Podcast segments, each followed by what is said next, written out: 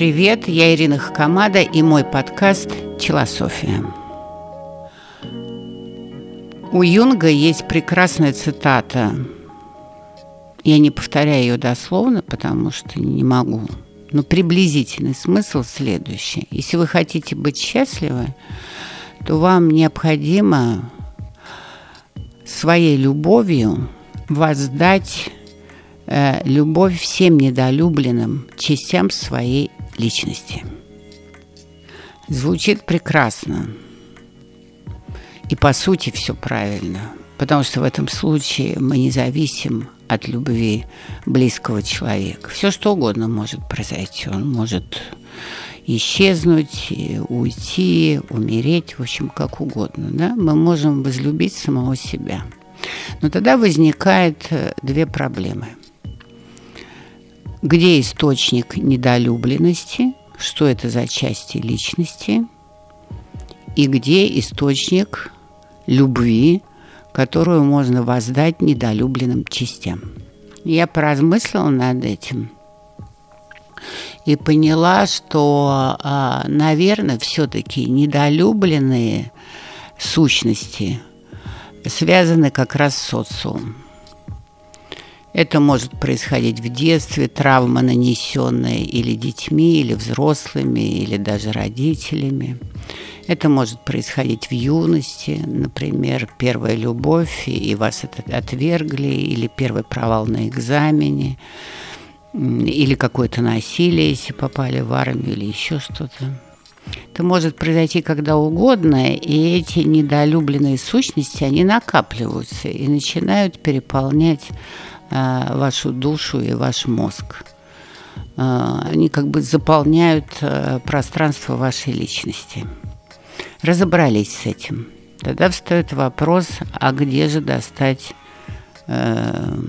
бесконечный источник любви, который сможет накормить эти недолюбленные части любовью и таким образом избавиться от негативного влияния этих сущностей, потому что они будут сытыми. Не кормить их печалью, а кормить их любовью. И я тоже опять начала мыслить, и да, мыслила до следующего. Человек – это единственное животное на Земле, которое ищет Бога.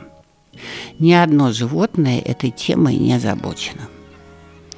Но Бог воспринимается скорее как цитата, что Бог – это любовь. Это принято, но не понято до конца потому что э, любовь абстрактная к всему человечеству не очень эффективна в том, чтобы решить свои собственные кризисные э, проблемы.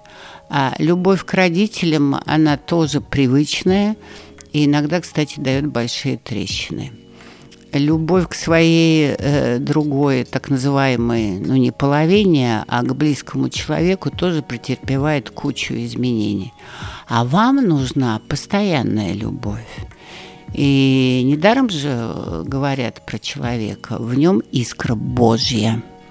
А что такое искра Божья? Это творчество.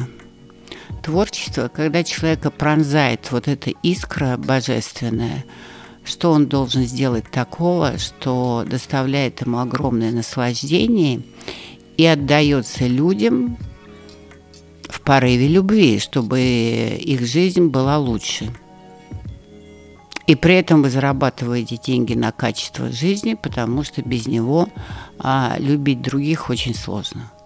И что у нас получается? У нас получается, что для того, чтобы накормить э, печальных сущностей и отделаться от своих собственных комплексов, нам нужна божественная энергия самореализации.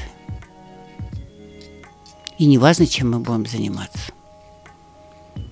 Извозом на такси, работать дворником, подметать дворы, печь пироги, держать рестораны, работать менеджерами – работать программистами, э, заниматься продажами, заниматься тяжелым производством. Это не имеет значения. Каждый раз очень важно, чтобы весь процесс вашего э, как бы рабочего времени искрил вот этой э, Божьей энергии.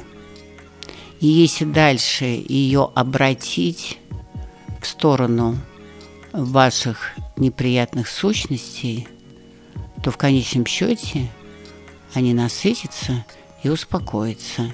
И много комплексов исчезнет. Почему? Потому что вас бьет искра Божья, и ваша жизнь освящена вот этим светом.